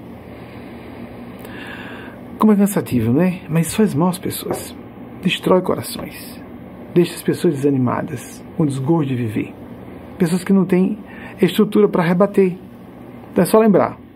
Ela é especialista nas áreas em que ela está falando, então que ela se cale. Ah, porque outras pessoas concordam comigo. Tem gente para concordar até com terraplanista, amiga. Tem gente para concordar com médico negacionista de vacina. Quanto mais com as asneiras que você falou. É claro que vai ter gente concordando. Tem gente doutrinária dogmática e charlatã em todas as áreas do conhecimento da ação humanos. Simples assim. Não no que você determinar que é charlatanismo. Não, você não está como proprietária da verdade. Ninguém é. E quem se propõe a isso revela quem é. Publicamente. A rainha está nua. A história do rei está nu. Está nua. O caráter da pessoa está nu. A pessoa está se revelando publicamente. Simples assim. Vamos passar nosso breve intervalo. Voltamos em seguida. Ou oh, estava esquecido aqui de abrir o celular para falar o horário. Vamos então abrir, gente. Ao vivo é assim mesmo. A gente vai ter que fazer as pressas. São 19 horas e 27 minutos aqui no horário de La Grande, Nova York, o equivalente a 21 e 27 de Brasília. Nesse período começamos o que seria horário de inverno. É, amigas amigos, vocês imaginem, uh, os Estados Unidos recentemente liberaram vários arquivos sobre a parte de ufologia. Eu não sou ufólogo. Serviços de inteligência e as Forças Armadas dos Estados Unidos e congressistas estão preocupados com os avistamentos. Mudam, a cada geração mudam, a, a, a, mudam as siglas, a nomenclatura, por, causa da ridicularização que é levada a cabo com a publicidade mal intencionada para desmerecer o crédito do fenômeno. Mas vocês acham que esses crânios dos serviços de inteligência e esse pessoal das Forças Armadas dos Estados Unidos faria publicação disso à toa. Foi o New York Times que denunciou. Aí ela vem dizer que não existe nada disso de OVNIs ou o que for. Ah, meu Deus do céu, meu Deus do céu, meu Deus do céu. Por que não perder a oportunidade? Vale Thomas Kahn, amiguinha. Em 1962 ele criou a... ele publicou Revolução... Meu Deus do céu. Ah, há tanto tempo que eu não vejo isso. A estrutura das revoluções científicas, eu acho que eu titulei isso. 1962, Thomas Kuhn é fácil encontrar. Eu já li há muito tempo isso. E, meu Deus, isso é tão elementar, tão elementar. Pseudoarqueologia é porque muita coisa arqueologia a pessoa tem que deixar, todas as academias têm que ignorar um monte de fatos que não encaixam no sistema, né? para os arqueólogos que sejam mais radicais convencionais. Se a pessoa quiser pesquisar, encontra. É claro que há muito delírio na internet. Tem, tem esse delírio aí. Esse livro foi publicado é um delírio. Tem um monte de fake news aí. a expressão mais desgastada e bem, mas traduz bem o que a gente quer dizer. Tem, tem muita bobajada. Isso é uma bobajada muito grave, séria, ofensiva, ofensiva e bizonha, bizonha também, uma limitação para pessoa de mente obtusa totalmente enquadradinha ali dentro da doutrina, das, da ciência reducionista, meu Deus, meu Deus, mecanicista, mentezinhas tacanhas e coraçõezinhos mirrados que querem perturbar e atacar quem não compreendem, as pessoas que elas não compreendem, as pessoas que elas, ou as ciências que as incomodam. Mas pelo fato da pessoa gritar muito forte, que não acredita, não deixa de existir. Não deixa de existir. Bem, vamos então passar para o nosso. Uh, o livro publicado, Estrutura das Evoluções Científicas, achei isso em 1962, Thomas Kahn. Vamos então, veja como é antigo, né? Essa história antiga, mesmo nos meios acadêmicos já estavam se discutindo o que, que realmente pode ser considerado tão seguro em caráter científico. Como falei, é próprio da ciência de uma geração para outra, modificar completamente seus postulados se novas verificações se informarem que uma teoria que já tinha se estabelecido como lei não é válida. Experimentos deixaram claro para considerar a ciência bem convencional mesmo. Meu Deus, nós temos três físicas, só agora três. A física clássica, que é utilizada pela engenharia civil, a física subpartículas do microcósmico, do infinitamente pequeno, a física quântica, e a astrofísica, que basicamente o grande expoente foi Albert Einstein, trabalhando com o infinitamente grande macrocosmo, só de física grandes, grandes três âmbitos de leis completamente distintas. Nossa, que, que, que obtusidade a pessoa chegar e se meter o cacete, um cacete na mão, né? Um marrete é feio, é feio, amiguinho, é feio. Não haja como uma dama ou um cavalheiro, se você quiser. Mas se comporte. Se comporte em público que é feio. É feio isso aí. A gente deve ficar aguerrido contra coisas do mal. Mas você está fazendo um agente do mal. Agindo dessa forma, é um agente do mal. Porque essas disciplinas de conhecimento que você atacou fazem bem a muita gente, afastam pessoas do desejo de morrer, de estados depressivos. Se você é responsável, se você inclina pessoas ao suicídio, indução ao suicídio é crime, combinado em lei. Então a gente tem que ter pudor quando faz afirmações em público que atacam o, até a vontade de viver de pessoa que está, pessoas que estão fragilizadas aos montes numa era de crise civilizacional, cultural como a que estamos atravessando, com tanto problema sério para a gente prestar atenção resolver derrubar pilares, tentar derrubar, né? Bater uma rede em pilares que estão ajudando outras pessoas a sobreviverem. É melhor se ocupar dos seus afazeres específicos. Pega suas miudezinhas, especialidade muito específica. é irritante, né? É irritante. Papo de comadre. Rapaz, não tá. Ô moça, não está respeitando seus diplomas, não está respeitando. Coisa feia. Porque quanto mais diploma você tem, maior é a sua feiura. Porque quanto mais diploma a pessoa tem, mais ela teria capacidade de perceber o desatino, o disparate das suas afirmações ofensivas, não científicas, pseudocientíficas, grandes asneiras, grandes bobagens. Charlatanismo. É, para vender seu livro. Exatamente. Gostei dos outros. Cuidado, cuidado. Está sendo vista, não só aqui embaixo, mas de cima também. Vamos seguir. As nossas pesquisas, que eu já tinha duas da semana antepassada pendentes e eu achei que não eram necessárias. Vamos passar para o que a nossa equipe conseguiu verificar dos dados do que eu falei hoje. Eu posso me equivocar, não é? Com as datas. Foi um médico paranormal extraordinário, um polímata extraordinário, não foi dito aí, mas ele foi um cara de um conhecimento extraordinário. É porque essa experiência de assistir um incêndio, de um dos grandes incêndios da cidade de Estocolmo, de 1759, pelo que eu me recordo foi 1759, é, o incêndio chegou perto da casa dele, se eu não me engano. Foi no horário. Houve várias testemunhas. Testemunho, prova testemunhal, é, funciona em qualquer tribunal da Terra. Né? Eu me lembro de Immanuel Kant, 1724, 1804, falando sobre fenômenos paranormais, um dos maiores, uma das maiores inteligências do século passado, Immanuel Kant. Disse: quando nós ouvimos falar sobre esses fenômenos isoladamente, não dá para se levar tão a sério, mas em conjunto não tem como negar que seja real. Ou seja, sensatez. Um dos pais do pensar filosófico científico ou de filosófico racional. Não era ciência, era filósofo. O autor do Crítica da Razão Pura. Vale a pena a pessoa ler um pouquinho de filosofia também, né, para ajudar a raciocinar com mais clareza, pensar com mais clareza, né? Vamos ler um pouquinho de filosofia, né? Ou os teóricos do conhecimento mais modernos, os epistemólogos. Ah, que tristeza. Então, 1688 1772, Emmanuel ou Immanuel Swedenborg. Ele foi um homem de conhecimento extraordinário para a época também, um polímata extraordinário. Próximo, por favor. John Wolfgang Goethe, eu cito com alguma frequência, 1749-1632. Próximo, por favor. Indira Gandhi, que viveu entre 1917 e 1984, se não me engano, ela chegou a ser duas, por duas vezes primeira-ministra da Índia, e não só uma, em uma ocasião, por dois mandatos, por assim dizer, não sei como é que eles chamam lá. Próximo, favor. Joseph Campbell, que foi extraordinário na época para as mulheres terem acesso na Índia. E, por incrível que pareça, um ambiente bastante é, pejado de patriarcalismo e machismo no mundo inteiro, né? Apenas algumas regiões menos e outras mais. Joseph Campbell, 1904 1987, mitólogo aqui estadunidense. Próximo, por favor. Freud, 1856 a 1989, é o pai da psicanálise clássica. Não é porque hoje não está totalmente aplicável exatamente como apresentou. É lógico que ela evoluiu de lá para cá. E a pessoa ignorar que, porque um autor publicou seus livros há 100 anos, alguma coisa já se modificou é, com os trabalhos de seus seguidores e seguidoras. Oh, é, vamos, vamos ser um pouquinho mais decentes em nossas afirmações públicas, né? Principalmente se for para atacar. Tem que ter um propósito muito sério para atacar. Então, eu estou aqui em defesa de todas essas ciências, de todas essas disciplinas do conhecimento e de todas as pessoas que precisam dessas atividades, dessas áreas de conhecimento para sobreviverem. E você precisa fazer terapia, amiguinha.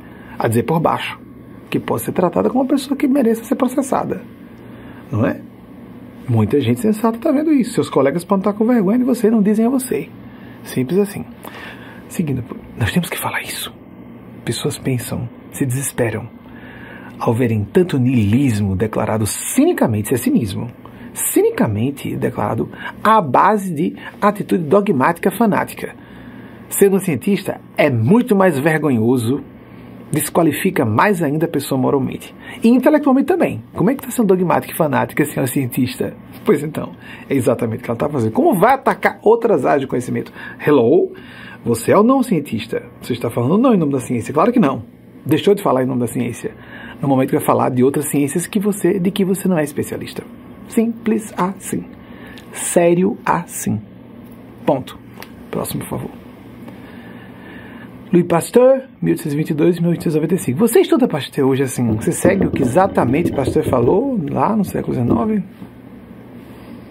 É, ou você já estuda a ciência microbiológica como ela é hoje? Ou só o que Pasteur falou? E se Pasteur falou que hoje não é mais aplicável, então Pasteur foi uma fraude e Pasteur não deva ser respeitado como um alguém contribuiu para a história da medicina, como Freud contribuiu para a história do conhecimento da mente humana, por favor, se respeite. Se respeite para não desrespeitar outras pessoas. Porque você vai se queimar, se respeite porque você vai perder o respeito publicamente. Tá, se queimou, não é? Tocou fogo na própria imagem publicamente. Próximo, por favor. Claude Debussy. Tem que levar a sério isso mesmo. Isso não é bobagem, não. É sério mesmo. Foi uma figura muito grande. Moral, moral, grave. Estou usando palavras suaves. Eufemismos, eufemismos. Estou suavizando, coisa bem mais séria do que isso. Claude Debussy, 1862-1918. Claire Delonge, o terceiro movimento da suíte. Bergamasque, eu não sei se pronunciei corretamente, mas morreu durante o bombardeio de Paris. O último, é, durante o bombardeio, foi o último bombardeio de Paris, em 1918. Não foi, não foi só um, foi o último. Pelo que eu saiba, foi o último. Próximo, por favor. Anthony, Anthony Dor. Dor, acho que é esse, Dor essas pronúncias assim que parece porta, né? Pois é. 26 de outubro de 1973, autor de Toda Luz que não podemos ver. Prêmio Pulitzer em 2015. Vale a pena você assistir a minissérie com o mesmo nome, Toda Luz que não podemos ver, que foi lançado pelo canal streaming Netflix. Não tenho nenhuma participação nos lucros da Netflix. Estou favorecendo um entretenimento de qualidade, com reflexão, de denúncia dos horrores da guerra agora que estamos vendo tanto horror acontecendo na Europa e no Oriente Médio, não é? Atrocidades genocidas. Bem, seguindo. Lula, nascimento é 27 de outubro mesmo, de 1945, então ele é 28, tô certo? Ah, 28 anos mais velho que. É isso mesmo? 28 anos mais velho que o Anthony Doerr, o autor desse livro esse romance que foi premiado com Pulitzer, foi aclamado, foi consagrado com Pulitzer, toda a luz que não podemos ver. Próximo, por favor. Lula, receba o nosso abraço por estar nos honrando é, como nação ao, agir, ao se pronunciar como chefe de Estado e de governo, as duas coisas, né? É, contra esse horror na faixa de Gaza. Entre outras razões para estarmos satisfeitos, orgulhosos satisfeitas e orgulhosas. Antoine de Saint-Exupéry, 1944, de fato, último dia de julho de 1944 ele desapareceu, ele era um aviador, não é? Uh, ele, sim, desculpa, eu não falei antes que era um aviador, é porque é tão conhecido isso dele, né? Autor do Pequeno Príncipe, lançado em 1943. Foi aquele que disse: o essencial é invisível aos olhos. Uma tese semelhante ao de Anthony Doerr, sem querer dizer que seja plágio, uma ideia interessante e que foi desenvolvida mais amplamente no livro de Anthony Doll. Próximo, favor.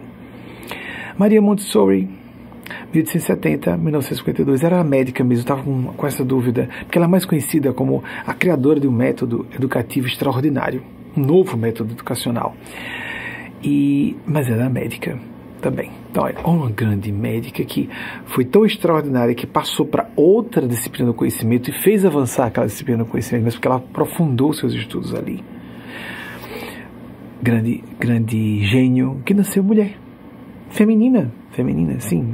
Por que, que a pessoa tem que ser masculina para ser gênio? Essa minha amiga, mesmo que a distância que você tem, eu, disse, eu a trato assim, que é um gênio.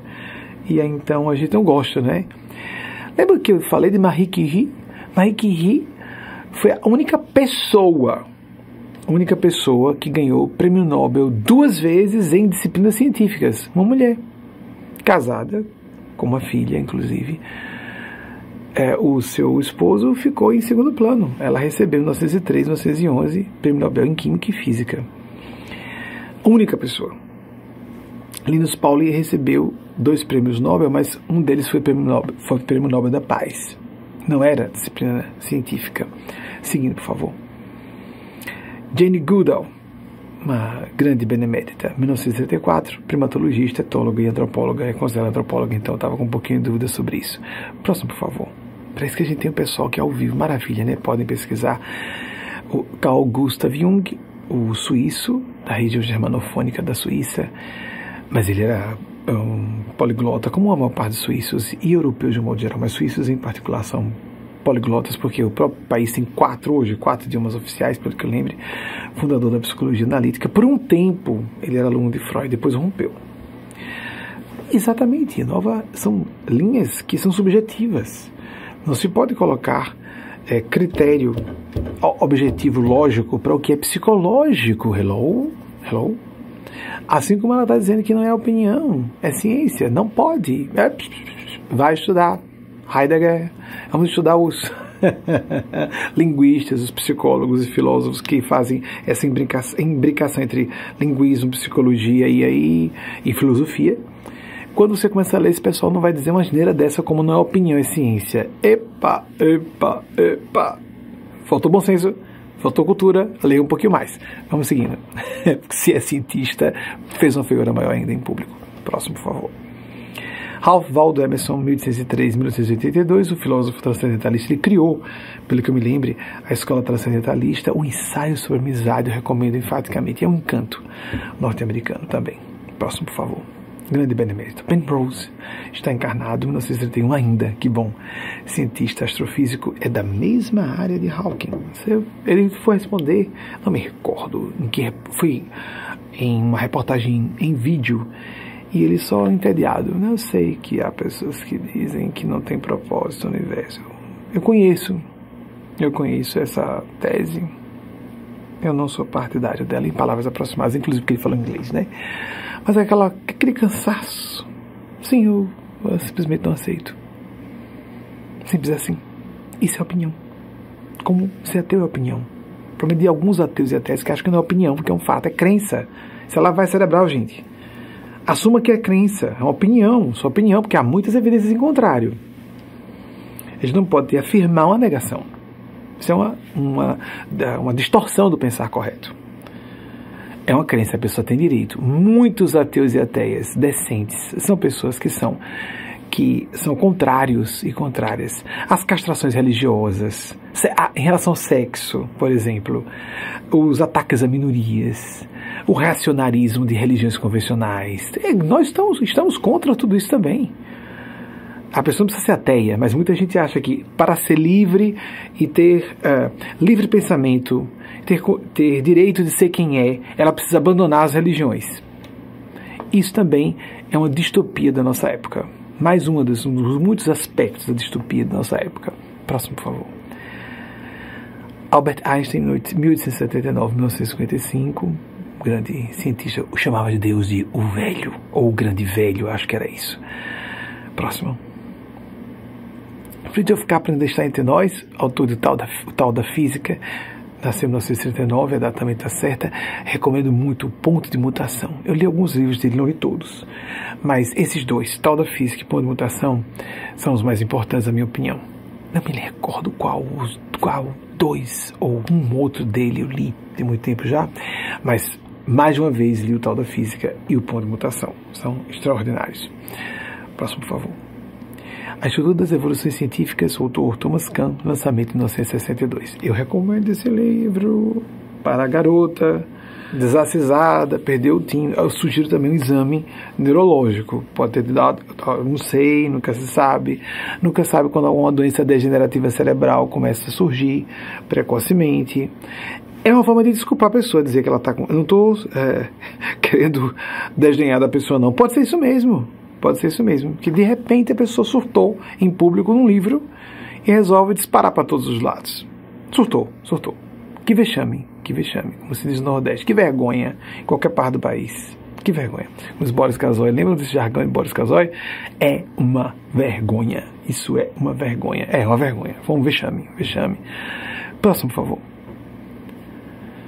Manuel Kant 1724, 1604, Crítica da Razão Pura, tem Crítica da Razão Prática também. Isso é um clássico dele, principal. Próximo, por favor. Terminou. Então, falei muito hoje, não foi? Estava um pouquinho azeitado, né? Esperei, eu não queria falar. Eles queriam que eu falasse, que os bons amigos espirituais pediram para eu falar sobre a outra cientista do bem, aquela que é whole package, como se fala aqui. É pacote completo. Linda, sexy, inteligentona e tal. Mãe, né? e aí de repente vem alguém que fica afobada, né? Atacou publicamente, etc. É isso. Estou com quem é do bem. Me aborreço um pouquinho mais se ataca um amigo meu, né? Como essa amiga, então. Mas segurei, segurei, não sei nada. Mas quando ataca tudo e todos dessa forma, então a gente tem que falar para que as pessoas não digam o nome nem de uma nem de outra. Porque figuras públicas não cito publicamente, os meus grandes amigos e amigas, não, normalmente eu não cito publicamente, a não ser que sejam íntimos demais.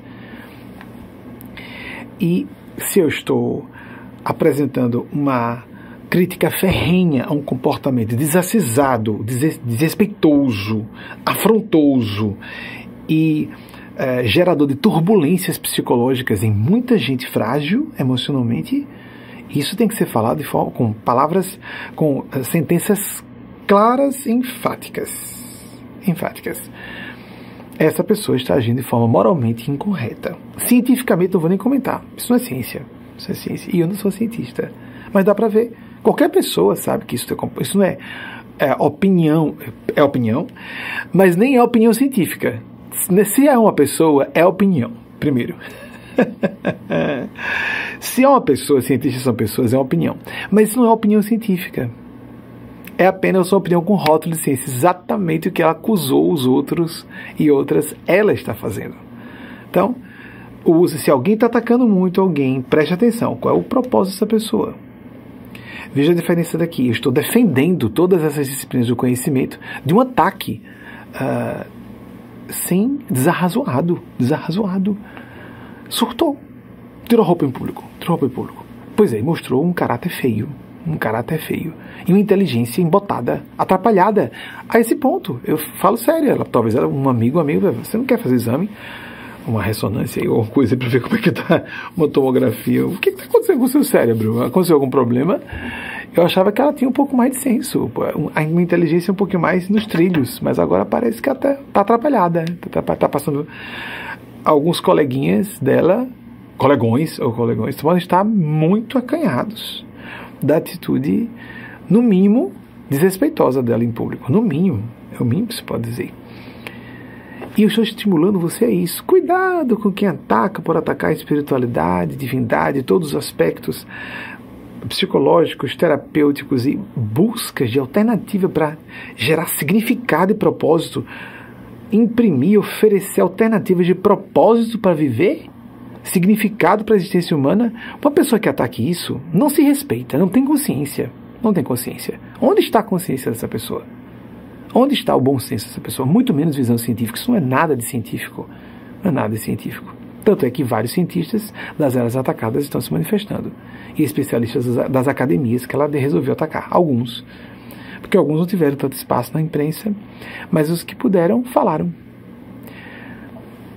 Você era mais admirada, querida. Quis assumir o lugar da DS Renzon, virou a rainha nua. O caráter tirou a roupa em público e mostrou um caráter feio. Caráter feio e inteligência que parecia melhor. Bisonha, bisonha. Feio, feiura, muita arrogância, pouca inteligência, pouca cultura. Desastre, desastre. Ou quanto mais tem conhecimento, mais se atrapalha. Então a inteligência não está muito coordenada, não está muito bem e pode precisar examinar como está o seu cérebro. Parece que não está muito bem. Aí você está revelando mais do que você sempre pensou que sempre era, que a degradação neurológica não gera opiniões ruins ou comportamentos ruins, apenas não gera, revela o que já existia e a pessoa ocultava os centros de censura do neocórtex começam a ficar desgastados e a pessoa começa a dizer suas baboseiras, as suas bobagens em público, como se não fossem baboseiras e bobagens são, e as outras pessoas. Né? É presunção. Subestimou a inteligência alheia e um monte de gente está percebendo que é o que é: bobagem, baboseira, pseudociência, charlatanismo. Melhor respeitar a sua área de especialidade, se ater à sua especialidade. Certo? Eu sugiro. Esses colegas não devem estar muito satisfeitos, não.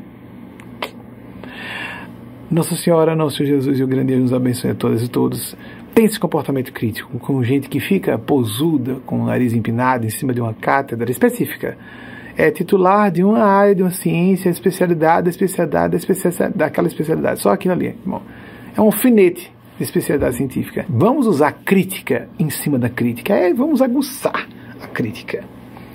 E principalmente vamos acabar com essa pouca vergonha das pessoas acharem que pode dizer o que for de Deus e espiritualidade sem consequências. As místicas kármicas existem, mas eu quero dizer, é nossa responsabilidade como seres humanos defendermos pessoas depressivas que precisam de um propósito a viver, de Deus, espiritualidade, de fé. A oração tem efeitos comprovados. Aqui nos Estados Unidos se examina que uma pessoa tem um experimento, por exemplo, é fácil encontrar na internet, em dois, em oito semanas, para poder tirar a ambiguidade do. Em inglês às vezes se diz. Uh, uh, uma dupla de meses, às vezes para significar também alguns meses. Para ter ambiguidade, ele falou oito semanas.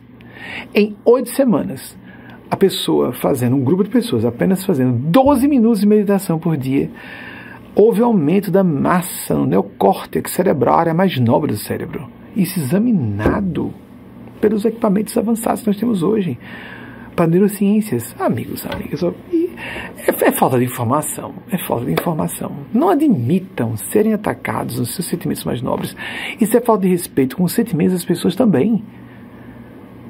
Sair dizendo que todo mundo de certas áreas, que é todo mundo pilantra, que são embusteiros. O que é isso? Você tá maluca? Onde você tá com senso para sair atacando várias pessoas, comunidades científicas e acadêmicas inteiras e profissionais aos montes? Onde você está com o senso de achar que pode fazer isso? Quem lhe deu essa autorização?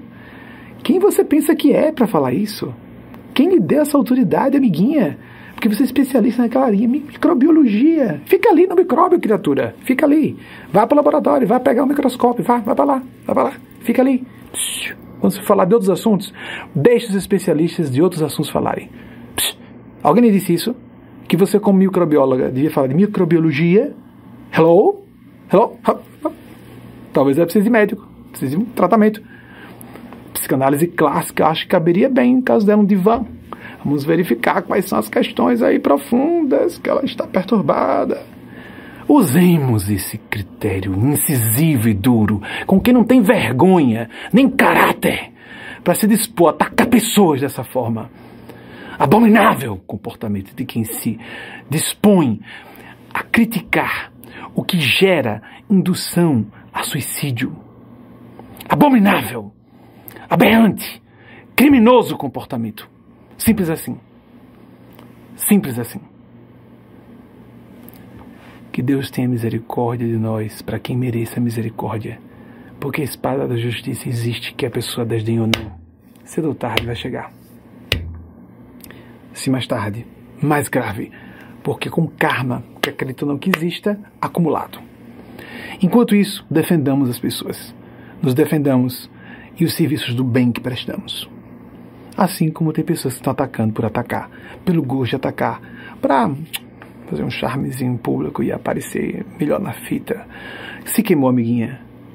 Ou como diria uma garotinha que na década passada ficou famosa com tá rachando a cara. Tá rachando a cara, amiguinha. Tá rachando a cara. Uma garota, lembra disso, californiana uma, garo, uma garota do Rio de Janeiro, mesmo tinha 13 anos, tá rachando a cara, amiguinha, tá rachando a cara. Você tem que trabalhar só com micróbio e microscópio.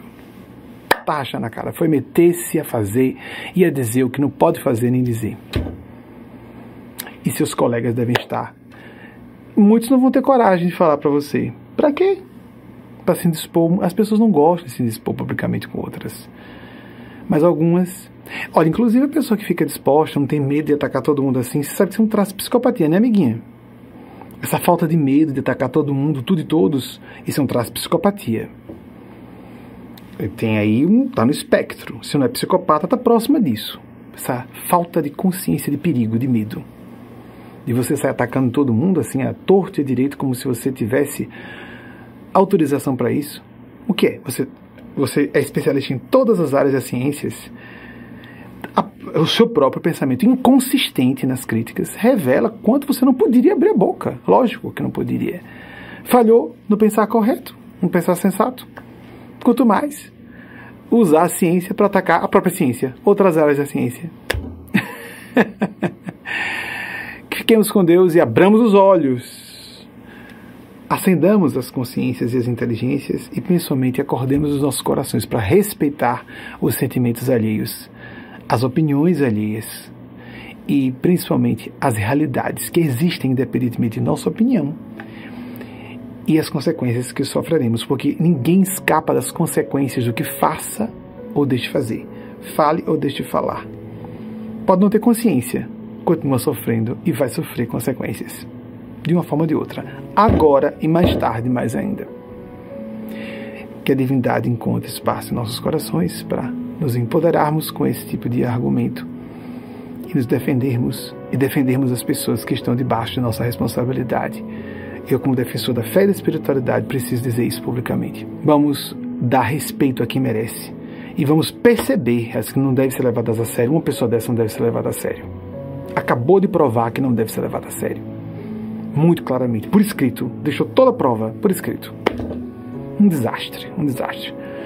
Quando alguém vier com toda essa empáfia de dona da verdade para falar o que quiser, sobre quem queira, do jeito que quiser, usemos, não nos deixemos levar para a retórica. Ah, tem, tá, o está comigo, isso está muito embasado. Vamos ver os outros, os que estão pensando de maneira contrária, que têm suas evidências também.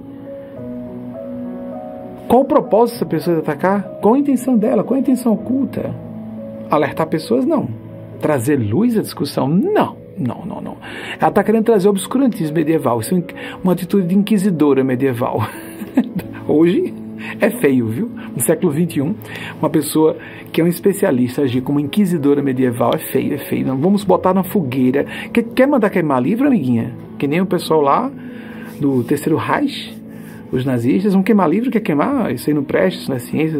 Você, ou vamos, vamos queimar pessoas nas fogueiras também? Só falta isso, né, querida? Mas está queimando é você própria. Quando a gente age assim, a gente atrai para a gente mesmo o que está fazendo com outras pessoas. E aqui eu estou em defesa e devo defender. Você atacou, está ouvindo a defesa de vários especialistas de outras áreas. E aqui tem a nossa também. Que aprendamos a entender que Jesus disse: Não vim trazer a paz, mas a espada, a defesa do bem, a, o discernimento entre o certo e o errado. Que nós vamos aprofundando com o tempo, não para termos absoluta certeza sobre coisa alguma, como essa pessoa está com absolutas certezas revelando que está cheia de certezas erradas. Isso não é ciência. Ciência não vive base de certezas e de discriminações. A ciência, por inerência, tem que ser não preconceituosa e aberta ao novo. Que não tem essa mentalidade, não tem mentalidade científica. Simples assim. Nossa Senhora nos abençoe, nos proteja. Não esperava falar, tá, ia falar do outro assunto. da, da, daqui a amiga. Mas aí surgiu isso aí, é isso mesmo. Eu fiquei aí, segurei, não quero falar sobre isso. Deus Espírito, não quero falar sobre isso. Que saco. Não quero falar de patetice em público. Então, mas há pessoas que precisam que a gente fale. Porque às vezes parece que não é patetice, é patetice mesmo. Fez uma palhaçada, fez uma palhaçada, uma palhaçada em público, uma palhaçada. Isso não é científico. Isso é tom fanático. Isso é tom inquisitorial.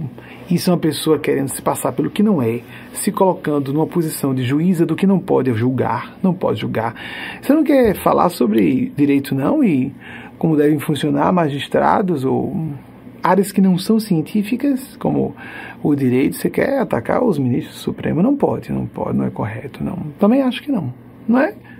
Amiguinha, amiguinha, então se comporte como uma mulher adulta, porque senão você vai parecer que está demente ou com uma demência senil precoce aparecendo aí com a degradação neurológica. Essa parte desculposa, porque pode ser um problema moral apenas de caráter.